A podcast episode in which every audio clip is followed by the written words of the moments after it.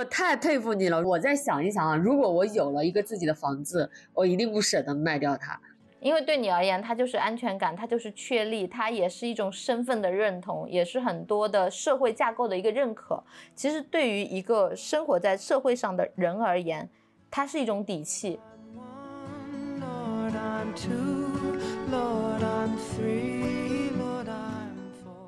牵着父母的手是长不大的，你还是得先去找那个确立的自我。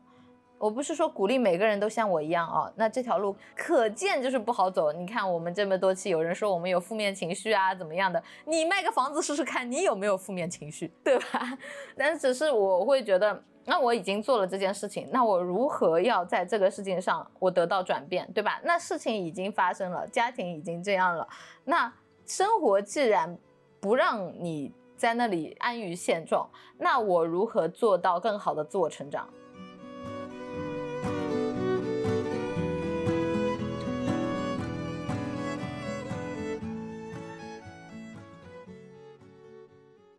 大家好，我是一言，正在写书的一言，教师编八年辞职。大家好，我是百里，一个正在周游世界的未来准艺术家。经百里一言，找寻真实自我，听墙里墙外，纵享自由人生。百里，你快来回国陪我吧！你现在在哪儿呢？我现在需要陪伴。为什么？我看你什么发了个海边的景色，看起来很漂亮啊。应该很快乐吧？对啊，我现在面朝大海，住着海景房，和你正在录一期播客，但是我并不开心。为什么？你这面朝大海，不能春暖花开吗？这温度也是很符合我，我就觉得啊，我终于过上了我曾经向往的生活。比如说，我不希望在老家过冬，那我真的来到了南方过冬，而且还没有人打扰。但是当我到这儿的时候，我发现。我这几天都处在一种很撕裂和焦灼的状态。你这是过上了孩子的生活，也染上了孩子的抑郁吗？真的，真的。其实我这几天还在想，我以前这个考编制的时候，一心想考上编制，我就觉得啊，我考上就好了。结果在里面干了八年不开心，我觉得我辞完职就好了。结果辞完职的这一年过得非常开心，好像我又遇到了一个新的瓶颈，需要突破的时候。人永远无法满足，真的是的。我这段时间禅修就是修这个 人生八苦。来说说你现在让你最困惑、最苦的是什么？让白里老师来给你做做解答，疗愈疗愈你。很重要的一点就是我对原生家庭的这种内疚感吧，比如我会。有这样一种感觉哈，觉得我父母好像还在吃苦，我不配拥有现在这样的生活。虽然我在工作的时候就不再花家里的钱了，现在我完全能独立养活我自己，但是我过着这样一种生活的时候，还有一种想要去拯救家族的这种心情，就好像他们过得不好都是我的错一样，都是我造成的一样。奥特曼心理。因为我从家里其实出来的时候，当时我奶奶就突然摔了一跤，在卧床。那我姥爷半夜心梗，是我跟着救护车一起去送到医院的。所以我出来的时候，我姥爷还在医院里，就是他刚住院两三天的样子。那其实与此同时呢，我也忘了很多事情，就是由于我姥爷生病嘛，把我工作上的事情打乱了，还忘记了与一个人的直播。在家里那几天把我弄得特别焦灼内耗。与此同时，我们的播客不是又来任务了吗？就把我 带到了这个上海，让我去上海参加活动。哎呦，我就觉得命运把我拽出了村庄。那在上海待了几天，也发生了很奇妙的链接。我又等我闺蜜放元旦假期，她陪我一起来了广州。现在我一个人就是在惠州这边旅居呢。那你看，我就是脱离了家庭的那个物理隔绝的环境，但是我发现我的情感上、我的情绪上，可能还是被家里的很多事情占据着。就比如我可能做梦还会梦到我家里的一些事情。那现在我妈带着我姥爷在外地看病，就尽管我妈很支持我做的事，但不得不说，我会觉得这样的生活对我来说。并不心安理得，我会觉得原生家庭的关系真的是千丝万缕的缠绕在一起，捋不清。而且我会觉得我不是来这里享受，我是逃离。就我不想在那个村庄，你知道为啥吗？尤其是我奶奶生病之后。可能会有我伯父、我姑姑他们偶尔会过去照看我奶奶，我就觉得那不是我的家，你知道吗？那不是一个真正属于我的地方，它还是一个大家族。理解，而且你这个家里，他不是你妈一个人说了算，也不是谁一个人说了算，就感觉没有一条意见都是大家的综合反应给你的解答。是的，是的，所以我就觉得我不能在那里面搅混混，我就快变得不像我了。但是我发现，当我逃离出来的时候，我也并不开心。我就一直在问我自己，问题出在哪儿？那人在遇到事情的时候，可能会遇到三种反应：第一个反应是防御，第二个是逃跑，第三是战斗。那我选择的就是逃跑，离开了。就我现在虽然与原生家庭做了很好的物理隔绝，那接下来我可能需要练习的课题就是情感分离。因为我闺蜜前几天在这陪我嘛，她就会发现原生家庭对我的羁绊太深了。我就想了一下，为什么会羁绊那么深？就因为我其实是在我们老家那边上的学嘛，你就没有离开过嘛？对，你看，直到去年我辞职后的一年，那整整一年的时间里，我有一部分的时间是在老家，一部分时间是在外面的，所以我都没有真正的离开老家。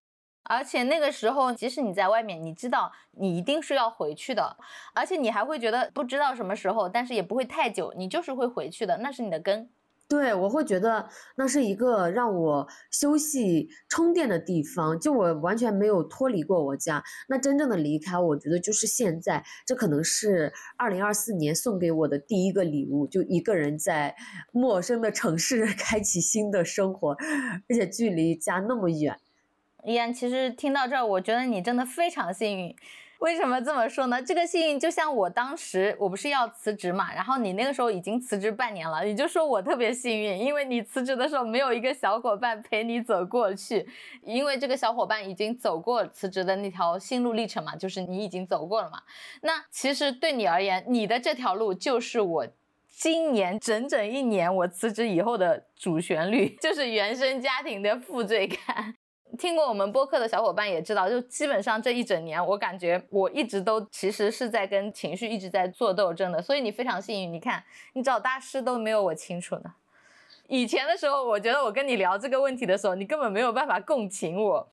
对，因为那个时候我还没有经历过你这些，我会觉得我是有家可以回的，家还是我的一个港湾。因为我回看过去的二零二三年，我大部分时间在家里过得真的很开心。我对二零二四年的计划，比如说我还会让家里多种点玉米呀，种艾草之类的。我还想帮助家里，但是可能双方老人的生病就一切来的措手不及。他让我看到了，原来我的家它并不是属于我们小家的一个空间，它是一个大家族。而且我会心疼我妈，但我又觉得我无能为力。因为对你妈而言，她也是她的婆婆，这就是她背在身上，她扛下来的责任。是的，你只有一条选择，要么你就去替她分担她的压力，去替她端茶送水，或者是帮爷爷奶奶去解决这个奔前跑后。没办法，不然的话你就没有办法替她分担。而且即使你替她分担了，你妈的任务也不会少多少的，因为也有新的活给她。对，因为我前段时间没有离开老家的时候，就一直在帮家里分担嘛，包括来回跑医院。那我妈其实也不想让我在家里一直分担，她会觉得很耽误我，所以她也支持我离开。最近呢，就是我喜欢了上了一个博主，他叫郑奶奶的唠嗑日记，就她在讲这种观点以及一些女性主义的观点。她在视频里是这样说的：她说，女生们在你没有力量的时候，像我一样逃离，预留给自己足够多的时间，训练好自己的力量，赚足够多的钱才是最重要的。他也提到一本书，叫做《英雄之旅》，里面会提到三个步骤，一个是隔离、启蒙和回归。他说这三者的顺序呢非常关键。如果你直接去回归了，没有隔离，没有启蒙，那你直接回到你家去当救世主，去拯救你的母亲，那其实这个共情会拽着让你和你妈妈都双方进行沉沦。我们要先去拯救自己。当自己长起来了，有力量了哈，才能去拯救自己的母亲。那我其实就会觉得，我二零二三年在家的那段时间，其实是很有力量的。包括与家里人的相处，重新去养育我自己的父母。那我会觉得，十二月底发生的一些事情，它把我的这个 能量消耗没有了，所以我要给自己继续充电，先把自己生长起来。其实我觉得是人在你自信的时候才会这么有力量，因为那些东西都是你熟悉的。但是现在的你处于一种你完全不熟悉的环境，而且你出来，你的内心无法接受你好像离开了他们是一种逃跑或者抛弃的行为一样的。而且我跟你说，其实原本我来惠州这里，我是和杨姐，她也做客我们的节目嘛，是一起过来的，你知道吗？他连车票都订好了，所以我们的计划就是我们先到广州，和闺蜜一起跨年，我俩在一起来惠州这边旅居，就是我都把定金转给这个房东了。结果杨姐有突然的事情，她把车票给退了，现在也来不了了。我已经到广州了，才知道杨姐的这个事情，她才给我打电话来不了了嘛。其实我心里也已经做好了准备，我要一个人可能在这边生活了。我闺蜜当时还问我，她说如果你在上海或者在其他地方提前知道了杨姐有事情来不了了，你还选择会去惠州这么远的地方吗？我当时想了一下哈，我说可能不会吧，我可能就去数字游民社区或者其他离。家没有那么远的地方，所以你看，其实是命运把我安排到了这儿，你知道吗？其实你当时跟我打电话说你要跟杨洋姐一起的时候，其实我心里就会隐约有个感觉，我觉得杨洋姐应该就算来也没几天。你知道我为什么这么觉得吗？很简单啊，她有孩子有家庭，会有各种意外的事情啊，她哪有那么一大段大空的属于自己的时间？我觉得这样的家庭状况结构是不太可能的。果然是百里大师预测的非常准。这就不用去想啊，他当然很想出来，我理解他，他也是真的想出来，但是他的环境是不可控的，因为一旦你结了婚，有了家庭，有了孩子，你就很难属于你自己了。但是与此同时，你知道吗？很巧哈，我闺蜜来这儿陪了我两天，陪了我那天，我闺蜜中午走的，晚上这个房东就请在这儿旅居的一些人吃饭嘛，租他房子的人吃饭，我就认识了一个博主，他也出过书，你知道吗？他已经在这住了两个月了，他也有孩子。他当时还告诉我，他说他出来要旅居的时候，他家婆就是他婆婆说他会出轨什么的，一个人跑到两个月地方旅居，但是她老公超级支持她，她老公说你不要理他们，他们根本就不懂，所以她也是在闭关写她的课的，所以我就觉得她也让我看到了不同的这种女性的范本。是的呀，但是你要经营好整个关系，我是觉得。人和人还是不一样的，每个人的基础都不一样，没有说可以比的这个东西。就比如说你现在为什么这么难受？首先，我觉得因为你没有做好这个心理建设，这是第一点。因为你的心理建设其实是需要一段时间的，而不是几天。说杨姐突然不来了，就算你闺蜜陪你两天你就行了，你还是会有失落感的。还有就是父母的负罪感，因为。你这次出来，你的心底里没有做好你马上要回去的准备，你恰恰是你想找一个自己空间的准备，这让你觉得你好像做了逃跑或者抛弃的行为。其实像我上阶段一样的，我的负罪感肯定比你强多了嘛，对吧？我更糟糕，因为家里负债嘛。我上个月我还在跟朋友说的时候，我说我就很难受，我已经经过了一年，可是我半夜醒来的时候，我都觉得我在流泪，我觉得。天哪，我没有 all in，在家里替父母还债，为什么别人都可以做到，我不行？为什么别人都是那么的孝顺，我不可以？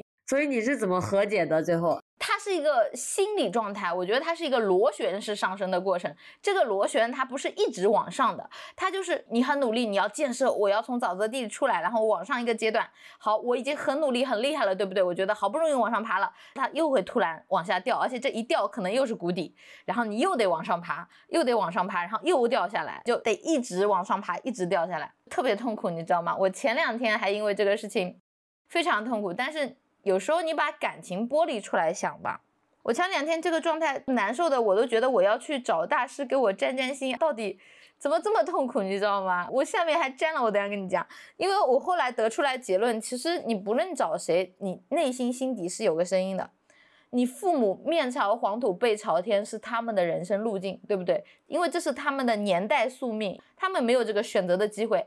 有没有可能曾经他们有过这个选择？因为我记得我很小的时候，别人告诉我，我爸爸妈妈有一次要去外面做生意，他们都已经到机场了。我大舅舅那个时候去深圳下海淘金了，你知道吗？下海淘金现在很厉害，就赚了很多钱。我爸爸那个时候其实是要跟我大舅舅一起去的，可是到了机场的时候，他们发现身份证没有带，他们就不去了。然后我舅舅现在就做的很厉害，就就事业有成，对吧？他们就会很羡慕。然后我在想，不就是身份证没有带吗？你要是咬咬牙拿个身份证再去呢，又怎么样了，对吧？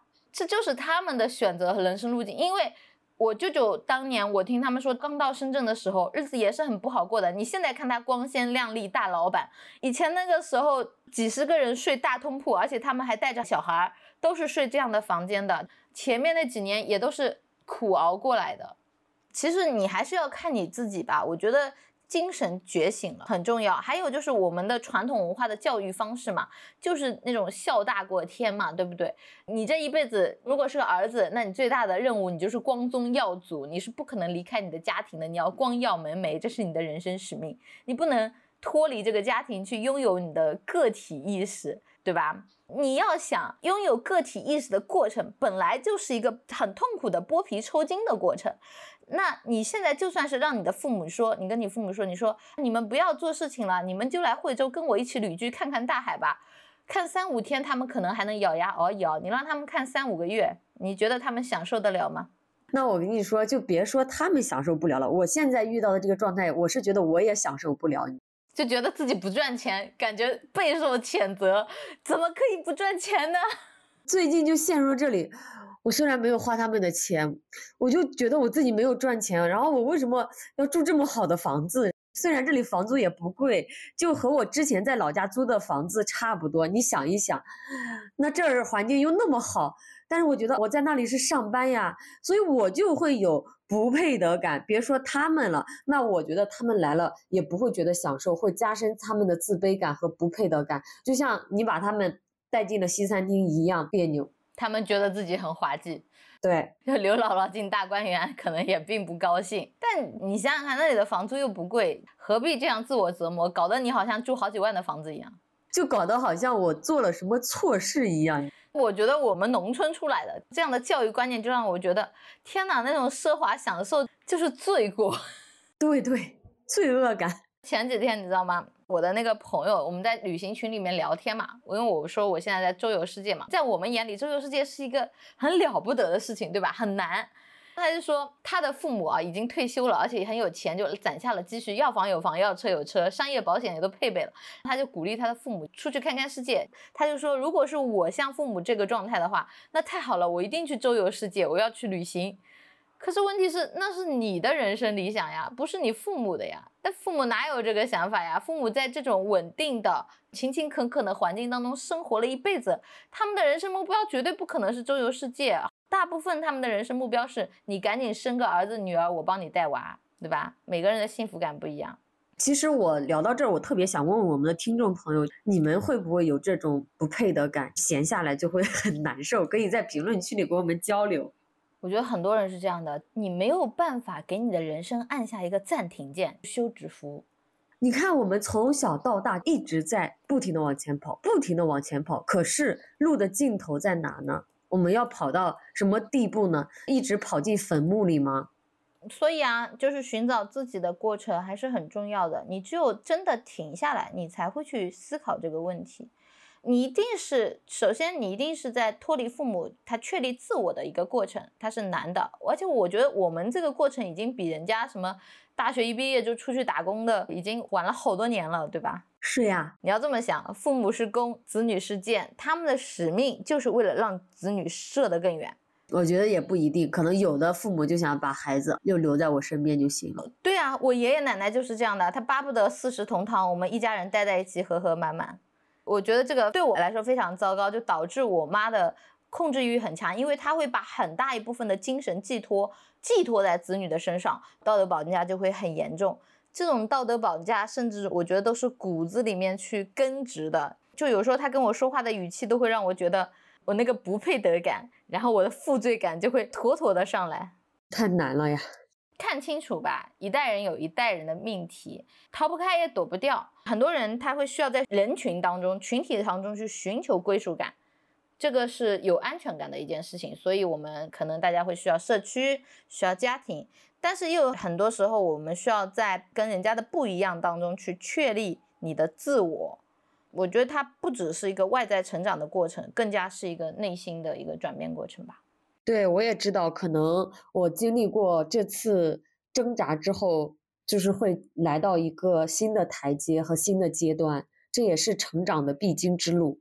没办法，很早的时候就我们聊播客的时候我就讲过，我感觉我自己没有家了，没办法。而且最过分的是，这个路是我们自己的选择，你难受难受在它其实很大一部分是在于你自己的选择，就是你放弃了很舒适的状态，去选择爬一个更难的山峰。你知道吗？就是我是来到惠州这边之后。我才发现，原来我没有家了，我那个家我回不去了。我奶奶不是在我们家吗？一个大家族嘛，我就觉得那不是我想要的家。所以那一刻，我非常非常的失落，我就觉得自己身后空无一人。我觉得我已经三十多岁了，对吧？父母的见识、学历、认知都没有办法提供给我想要的意见或者是帮助。他们已经努力做到了他们一生可能是最好的，因为也只能送你到这儿了，对吧？我觉得作为一个成人之后的路本来就是要你自己走的，因为我们一直生活在大家庭当中，所以这一点我们就算脑海里知道，而且我们觉得自己已经很好很厉害了，可是真的当你在完全隔绝分离的那一刻，你还是会有失落感，还是会害怕。对，其实聊到这儿，百里，我蛮佩服你把房子给卖了的，因为我对房子是很有执念的。就我来到这儿之后，我就发现我要赚钱，我要买房子。因为你没有落脚的地方，你觉得你心里空落落的，你整个人都是腾空的，你想要有一个可以回去的路。是的，我明白，所以我也很难受。我觉得你很厉害的一点是，反正现在房子房价也跌了，你那个时候卖的时候还没有跌这么厉害呢，应该。也没有很高，因为我三天就卖掉了房，所以我的价格也不会太高，就也是有折扣，可能也就跟现在差不多吧，我就卖了，因为我卖的快嘛，我三天就 卖掉了。我太佩服你了，我再想一想啊，如果我有了一个自己的房子，我一定不舍得卖掉它，因为对你而言，它就是安全感，它就是确立，它也是一种身份的认同，也是很多的社会架构的一个认可。其实对于一个生活在社会上的人而言，它是一种底气。说实话，哎，我为什么要卖房？对呀，你为什么要卖房？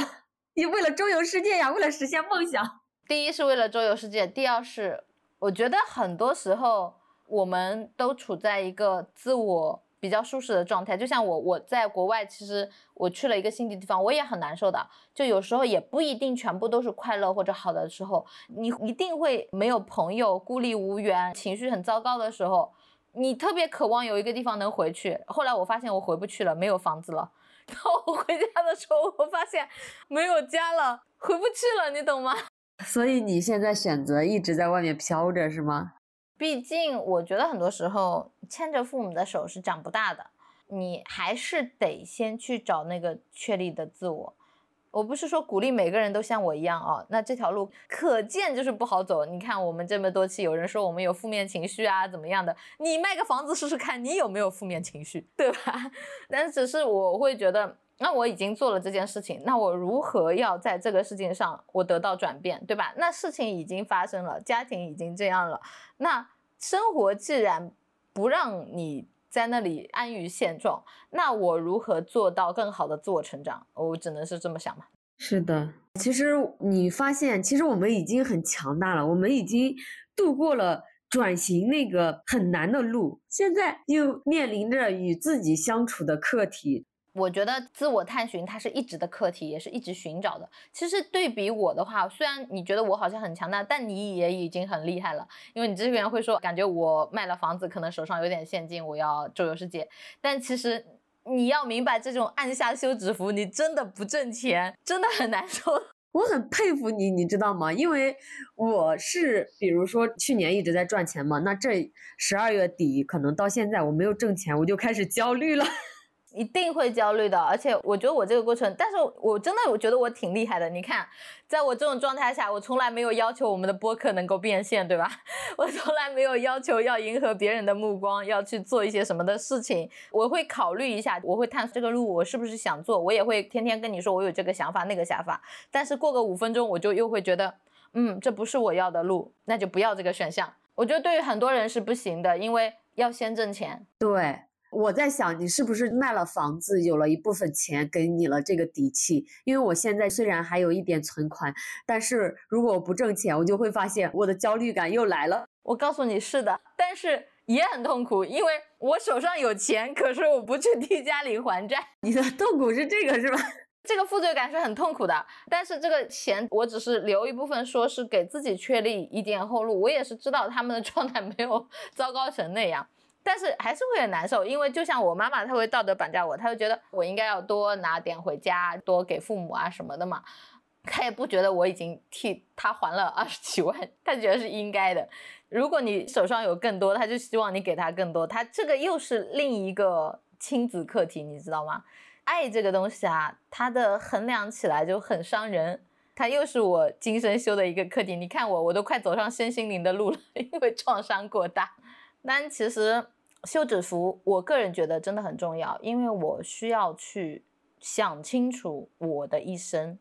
要怎么过？这个怎么过？除非我的一生就是无止境的给父母还债，像我妈一样做一个农村伏地魔，那这就是我的人生。想要这个是我的人生主旋律的话，那我就回家。我是这么告诉我自己的。如果我不想过这样的生活，我不要活成他们的样子，那我一定要活出我自己。我觉得其实自己究竟这一生想要过一个什么样的生活，它是需要我们可能用一生的时间去探索的。但是有时候，我为什么按下休止符？我就是不希望被外界捆绑太多而去找这个问题。因为你如果说啊，我现在很恐慌啊，我要赶紧去挣钱、挣钱、挣钱，你是没有空去想这个问题的。你只会想说，今天来了一个插画单子，哎呀，这个能解决我这一个月的收入，我先接了吧。然后我每天可能都在画我不知道的东西，就我不是我认可的东西。所以你看，我不是也才在这个阶段，就是说敢于去停一停。但是停下来之后，你会发现，我就遭遇了现在状态很不好。还有一点就是，我今年在事业上给我自己的规划嘛，我希望自己的这个年收入能达到三十万的一个目标。听友听好了哈，如果我和百里二零二四年底，可能二零二五年初复盘的时候，我如果真的年 收入三十万了，给大家抽奖啊！好的，听友说给你入股，我会觉得这对我来说是一个很重要的里程碑，它可能也是自我实现的一个证明吧。那我不是报了创业课嘛，就有代教老师，他会问我的定位以及我要去面对的人群。那我会说是像我一样的这种基层女孩呀，从农村走出来的女孩。但是他说，如果我把人群定位在这一块儿的话，可能就会很难做，因为并不是很多女孩子都像我们这样去觉醒了，可能还需要去唤醒她们，而且可能基层女性就没有购买力。我发现一个卡点就是，如果让我重新去定位更高知的女性以及更高的客单价，我立刻就打这个退堂鼓，不自信了。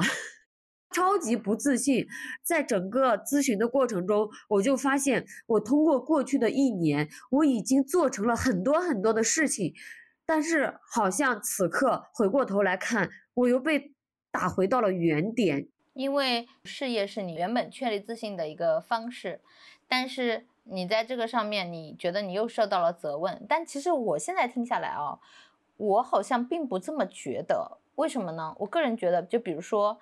你像拼多多，对吧？拼多多的市场就很大嘛。其实如果你定位是基层女性，你就不用做那种代教课，它可以是那种普及性的、低价位、普及性的。你要做的可能就是要量多，可以做直播，然后购买这种量多的就可以了。如果你是想要定位高层一点的，那他们的付费率高，定位的价格高，但是呢，他们。可能需要更多的一些互动和建立度，那你可能就需要更多的照顾，因为你看那些高客单价的东西，它的客情维护基本上你都做到一对一的了。对，是呀。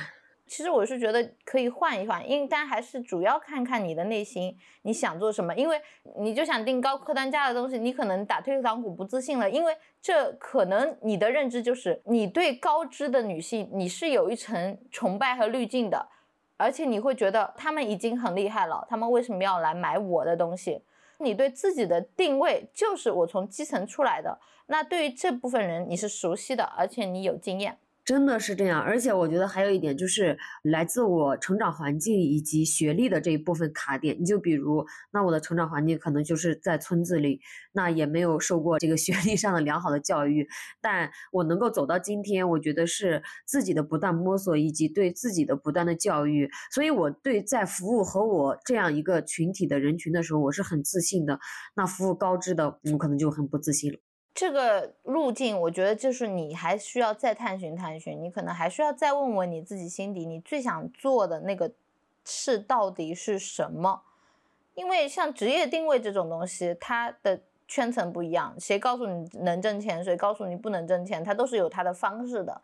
如果是我的话啊，因为我一直在探寻的就是我到底想做什么。我这一年不挣钱，我想的就是这个问题，我的人生到底该怎么过？所以我会给你这个建议。但是我现在也不是什么赚到钱的样本啊，所以你抄不抄我无所谓啊。这个我还可以考虑一下。包括前几天我的咨询师他可能邀请我和他一起合著写书嘛，当然没有被选上。他说我的故事，包括我写完之后，他说很可以，但是因为他这个书定位的是心理主题。那他应该来找我写。他想要找的是在生活和职业上都遇到困境无法突破的，就我已经突破了嘛，我的故事可能更适合职业转型。当时我们又聊了很久嘛，聊到我今年定位这一块儿，那他其实有也给我提供了一些思路，比如说他也在做女性成长的社群，就一个很低客单价的，就几百块钱的这个样子。那他说其实这并不是一个赚钱的项目，他说我要去考虑商业化变现，养活自己，这是很关键的。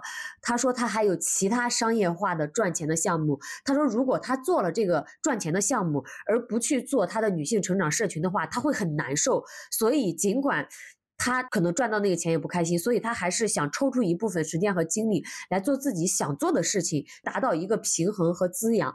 那他也有给我的想法哈，就是说我可以以写作为工具。并不是说我要全部的去做这一块儿，他给我的建议就是，哎，我能够去找到一个商业化的路径，先去赚一些钱，而且他基于他对我的了解，他觉得我很适合直播带货。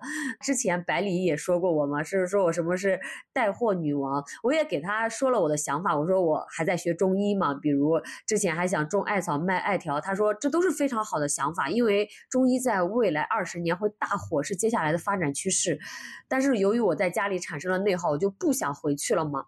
他说我可以把回家当做出差，比如拍视频的时候再回去。这样说完之后，我就发现我更混乱了，我到底该往哪走？你这个阶段也是我刚刚经过的阶段。我的一个做法是这样的，你还是得静下来，就像冥想一样。或者你得先问问你自己，你到底想做什么？你的咨询师我也认识嘛，然后像他们给出的方法就是，你可能把每个都写下来，写个四象限，哪个好，哪个不好，优势多或者少。但是对我这个方法用处有，但是不大，因为我比较感性，所以我更多的用的方法是冥想，或者我在做瑜伽的时候，我就会思考出很多问题，就是这东西是不是究竟我想要的？他说的一个挣钱方法是不是我人生的使命？这点是我追寻的，也看你自己。你可以选择一个理性的方式，然后我会选择一个感性的方式。对，我觉得这可能还需要一段时间来沉淀。我也想了一想，就不如二四年好好的做一个沉淀。那我真正的想去做助农，想去做直播带货这一块儿，那可能二五年吧，因为我老家它就是一个很大的中药材基地嘛，我觉得也不迟。我觉得这个你慢慢走着看，因为。在我的一个过程当中啊，我听下来啊，我感觉你的状态，你现在处于一个发散混乱的状态，因为在你迷茫、在你乱的时候，你就会有各种选择，而且各种选择都进了你的心底，然后你就觉得啊，我好像又能做这个，我好像又能做那个，我好像什么都能做，这就是我上阶段的状态，我非常理解你的状态，所以我去练瑜伽了嘛。但是我觉得你还是得经过这个阶段，经过这个阶段，你再慢慢的去聚焦，什么才是你最最想做的？因为就我对你的了解，你还是想写作和创作的。所以你看，认识自己真的是一个非常漫长的过程。好像在这一刻，我突然明白了为什么有的人选择稀里糊涂的过一辈子，这个过程太痛苦了。清醒的活着本来就并不容易呀。真的，我发现清醒的活才是最难的事情。就比如我有一天晚上去我楼下那个博主那蹭饭了，他其实就已经开了自己好几家店，也出了书，就小红书也做了将近十万粉。我会发现他身上也有很多现阶段会遇到的问题，会有在做事情上的不自信、不配得感，很多摇摆和否定和自我怀疑的时刻。我发现了，我们女孩子就是会遇到做事上很多这种来自内心的阻碍。那是肯定的，在你特别迷茫、特别内心很虚弱、就心力不够的时候，我跟你讲，道教讲六神无主嘛。因为你很糟糕的时候，那个时候你所有的东西都想信，而且你特别希望有个大师过来告诉你，你的天赋是什么，你的人生应该要怎么走，你做这个就行了，你以后一定会大放异彩。你知道为什么我能说的这么坚定吗？因为前几天我的状态特别糟糕的时候，我觉得，嗯，我应该去找大师给我做个占星。你看，我都迷茫的觉得我要去做这个占星了，要看看自己有没有天赋了。其实我觉得，所有的内容都是你自己内心想知道的。因为我不是我想要去画画我的人生故事，可是我不够自信嘛。我就在去进修林之前，我报了好几门画画老师的课，结果更 bug，因为课都撞在一起，导致作业量太大。然后我现在不是在越南旅居吗？我完全没有旅行的感觉，我每天都在赶作业。最过分的是，那些作业一交上去，我发现同学们都好厉害啊。然后我就会被打击到，我觉得自己特别的糟糕。我觉得天呐，大家都画的这么好，现在 AI 又这么厉害，我是不是没有这个天赋？然后我就觉得我要去找占星看看，我到底有没有这个天赋。后来我觉得最离谱的是，我在做之前，我问了一遍我自己，我说如果我对这件事情的热爱需要占星大师来告诉我，我有没有这个天赋？那就直接当他告诉我我没有这个天赋好了，那我是不是就不用去画画了？我这辈子就不做这个事儿了？后来我得出个结论，我觉得不是的。我觉得就当他告诉我我不行，那我也要逆天改命。所以你干，你还占什么信？你身上都有答案，那搞笑了，天呐！我当时就是我不信命，我要逆天改命。我都在想，我都能逆天改命了，我还去争什么？后来我得出个结论，就是我们的内心就是不够自信。但占星他告诉我一点，这个占星他没有做的很铁口直断，他有点像心理疗愈。他说你这个不自信是很正常的。我从占星上没有得到什么很确立的什么我大富大贵哦，我得到的是什么？他告诉我，他说因为你从小的家庭环境和成长模式，你就没有得到过肯定和鼓励。所以你不自信，这是骨子里的，而且基本上所有人都不自信，只是因为我没有鼓励，那我的不自信可能还是很强的，所以你会自我怀疑。即使我们被外界认可，我们也会产生自我怀疑。你就像我们走到今天这一步，我们脱离了我们原生家庭的农村，是因为我们做了老师吗？不是，是因为我坚持画画，你坚持写作。那我们两个因为兼职画画和写作，得到了一点成绩，被外界所看到了，所以我们达成了一种自我确立。只是现在我们也出来了，我们离开了家乡，可是我们并没有找到我们事业完全很好的方向。那这个时候，我们就像飘在空中的风筝断了线，然后我们就随着风飘，就迷茫了，因为确立的这个东西也没有了，它也没有给你很好的及时反馈。真的是来到这之后，我才体会到了什么是扶贫二字。我们家墙外要改个名字，叫做双漂扶贫，都连墙都没有了，都飘到这个虚无缥缈的大海上去了。突然觉得这个墙是帮你立定的一个东西，起码扎在土里的哦。我们两个现在是墙上的两只风筝，没了墙，但是我觉得没有关系，那是要我们自己成长成自己的壁垒的一个过程。再说这个占星嘛，它得到一个最大的结果，其实也是我内心知道的，就是探索其实都是正常的，但是我们要的可能就是聚焦。反正对我而言，我是要聚焦在我身体里的东西，就是内心的，我到底想做什么。因为我们自主选择出来，进入到一个转折期，就像进入了一个黑暗森林，我们根本不知道前方有什么，就像开盲盒一样，对吧？那所以你情绪低落的时候，一定会焦虑彷徨的。这是很正常的，你要接受这个正常，而且你要相信我一言，这个焦虑彷徨不会马上过去，而且它会一直出现。你要相信它会一直出现。我不想相信，我觉得接纳它会一直出现，那不会等到下一次来的时候非常痛苦。因为就像我，我前阶段我觉得我从小做了那么多原生家庭创伤的课题，我已经这么努力了，我这么强大了，在你们看来，可是当我的妈妈打电话给我道德绑架的时候，你知道吗？我挂完那个一分半的电话。我整个人，我去洗脸的时候，我的眼泪唰的就下来了。我觉得我自己好垃圾啊！为什么我又陷入到这么痛苦的环境？我又觉得啊，我妈不爱我，我很难受。它就跟创伤一样，这个情绪一样，它一定会一直出现的。我们接受它一直出现，那等到它下次再出现的时候，你的应对会好一点。天呐，我突然觉得我们好可怜，好像一辈子都在寻找父母的被爱、父母的关注。不会的，因为我们已经在爱自己了。你之前都没有这种觉知呢，你想想看，之前对吧？你更痛苦的时候，你在寻求更多关爱的时候，是不是？你现在有觉知了，不一样了呀。你要跟以前最糟糕的你比，你不要跟着别人比，对吧？哎，我怎么觉得我跟你说这个话的时候，我又有了自信呢？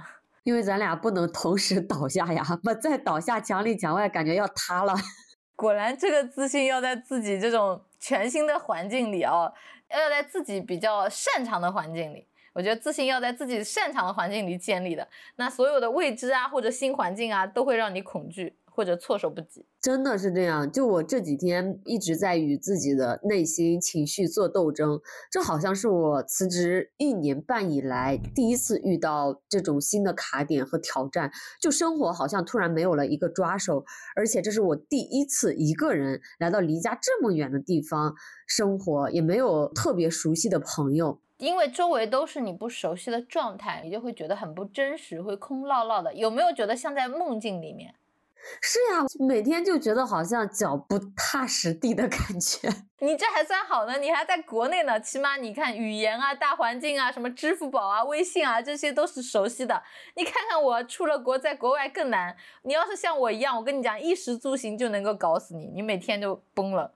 所以你很强，我又觉得我一下子又突破了自己过往的舒适区。因为你看，你之前在体制内的时候，你就经常旅行去数字游民社区。那我其实，在体制内的时候，我做的最多的就是在网上学一些东西嘛，没有真正的去过大城市，去到一些环境里面。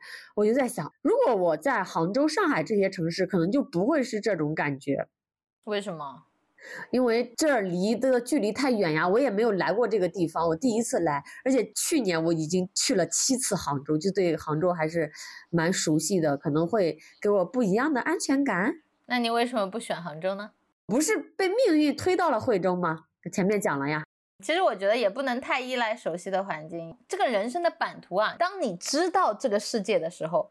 这个世界已经是你的地图，是你的玩具了。你要这么想，当你知道这个世界的边界有多大的时候，它就已经是你的副本场了。对我而言是这样的，副本场。对啊，它就是我开的一个个新的副本啊。我觉得，当我知道有这个世界之后，那多好呀！那证明我要把整个世界都变成我的闺房。我没有房子，那就让世界做我家。所以你是永远走在我觉得我前面，而且比我勇敢的人。我在这儿，我觉得人是不能脱离关系的。我需要独处，但与此同时，我也需要陪伴。可能比如有一个很熟悉的朋友在这儿，我觉得会好很多。我个人觉得这是一个过程啊。你看，我去年像我前年的时候，我也是很需要在数字游民社区里面，我觉得很快乐、确立自我的。但是无论是我学瑜伽也好，我自己的感觉也好，我觉得有时候这种跟人链接的快乐会有一种单逆，就是就是陷在里面的那种感觉，它其实。没有让我很多的时间和自我思考被寻找到，所以对我而言，如果我需要社交，因为也会孤独嘛，那没有环境，那我就去创造环境，对吧？如果我需要社交，那我就去新的地方，我交几个朋友啊，我会找一些比较好的房东啊，比如说在他们家里，那我愿意跟他们一起吃饭，我就跟他们一起吃饭，对吧？我要是愿意出去交朋友，我就交朋友。但是现在对我而言，我就是懒。因为你像我的社交，我出去买个蛋糕，就在那里排队五分钟，我就能加上我前面的小姑娘的这个，对吧？越南微信，我这还怕什么？我出去。吃个饭，隔壁桌的小姑娘都能请我吃个冰淇淋，这样的环境，你想要朋友还不简单吗？我觉得你不能拿你的这种标准来要求我。前几天不是房东请吃饭吗？大家都夸我不爱讲话，是很文静的那个。真的吗？真的。我感觉你的第一次去数字游民社区，可能就是因为我，你才能这么快的融入。我觉得也是的。我真的就本来是个 E 人，然后来到这种陌生的环境里面，就一下子爱了。我发现我在哪儿，只要我想都能医。这大部分情况是因为我不想医。我很多时候我其实并不想去医，因为我太医了，所以我需要挨一点，因为我需要找自己，因为我太社交了嘛。但我个人是觉得你不需要完全脱离，就是你有一两个朋友啊，你偶尔你想出去的时候你就出去，刚好跟他碰上，我觉得这是比较舒服的状态。其实你到了一个新的地方。它比较困难的是，你确实是需要花一定的时间和精力去建立一种新的跟环境的关系，跟朋友的关系。这对你而言，因为你不擅长，它可能是比较困难的。我觉得，说实话，对大部分人都不一定擅长。好吧，我又夸了一下我自己，这确实挺难。而且你知道吗？就我还有一种感觉，就是突然没有人关心我了。我爸在忙着照顾我奶奶，我妈在忙着照顾我姥爷。可能听到这儿的朋友又会。被骂了啊！就比如上次说你父母都这么忙了，你还在寻求你父母的关心。就说到这儿，我怎么觉得好像我们都这么大了，还在渴求父母的关注和关爱？嗯，其实我觉得很正常，这个就是你内心没有长大的地方，就是你原来你待在家里，你可能并不能觉察到的一点，因为你出来了，你落到了这个环境里，你才会去思考，原来我身上是有这部分的，接受它。虽然我们已经做了很多努力，但是。刚刚开始物理隔绝的时候，你会发现以前还是有很多地方是无形的依赖。即使你在市里面工作，你一个人住，你有钱，你赚钱，你自己养自己，但是因为家并不很远，你还是会常常回去，对吧？有时候去吃个饭也好啊，有时候干什么也好，这种情感的联系是不一样的。你要想想那种很早一大学毕业就出去打工的那些人，或者没毕业就出去的那些人，这种脱离感可能他们身上已经很早就建立了。但是因为我们一直在家乡工作，这种深层的脱离感，我们可能还是真正意义上的第一次。是的，是的，真的对我来说真的是第一次。而且我不是跟你说这几天不工作躺平嘛，我会有一种。好难受，深深的自责感，我就发现真的是停不下来的中国人。我们从小就会 教育吃苦耐劳。我就觉得啊，我为什么还不去赚钱？我第一次好像这样停下来，我会觉得，而且是在环境这么好的地方停下来，就真的好难受。我之前也有在书里看到过，全世界的国家哈，不同民族的活法是不一样的。我们中华民族就以这个吃苦耐劳为美德，勤俭节约为美德。你不能停下来，你要去为了更好的生活，你就甚至要吃更多的苦。但其实外国很多国家都不是这样的，就西班牙人可能觉得晒太阳是最高兴的事，国外很多商场。五点就关门了，你五点零一刻到那里，人家就不把东西卖给你，人家就是五点准时下班。所以你看，我们国家好像五点 你都没有下班呢。这个你要从历史角度来看，为什么呢？你需求不一样。我们是从苦难当中成长起来的。再回顾我们的历史，走过了大饥荒，走过了八国联军侵华，对吧？走走过了各种时候，走到现在，我们是背负极大创伤的民族啊。所以，我们身上是会有这点，而且我们原本也是有很多的条条框框的礼仪的，这封建糟粕嘛，对吧？但是它确实是很不一样，而且你看看我，这比你更糟糕，我这身负外债呢，家庭，对吧？我们几十年的生存状况和教育环境就是这样的。如果我们一朝发生巨大改变，就像我们现在，那肯定是不适应的嘛。所以你要肯定自己，你非常勇敢，因为你迈出了这第一步。对，我要振作起来，而且我可能也觉得和我这两天生病有关。就前两天不知道是甲流了还是阳了，现在还没好，还处在一个恢复的状态，所以各种能量我觉得都很低。这是一定是有关系的。身体我就说过了，就像我们当时听友给我们评论，房子都不重要，不是刚需，那什么是刚需？那刚需肯定是身体啊，情绪健康和身体健康嘛，刚需肯定是身体，对不对？你还记得我四月份阳的时候吗？当时我们也录了期播客嘛，我极度的糟糕，每天都在流泪，觉得自己就是觉得抑郁到就觉得生无可恋了，活着没有意思。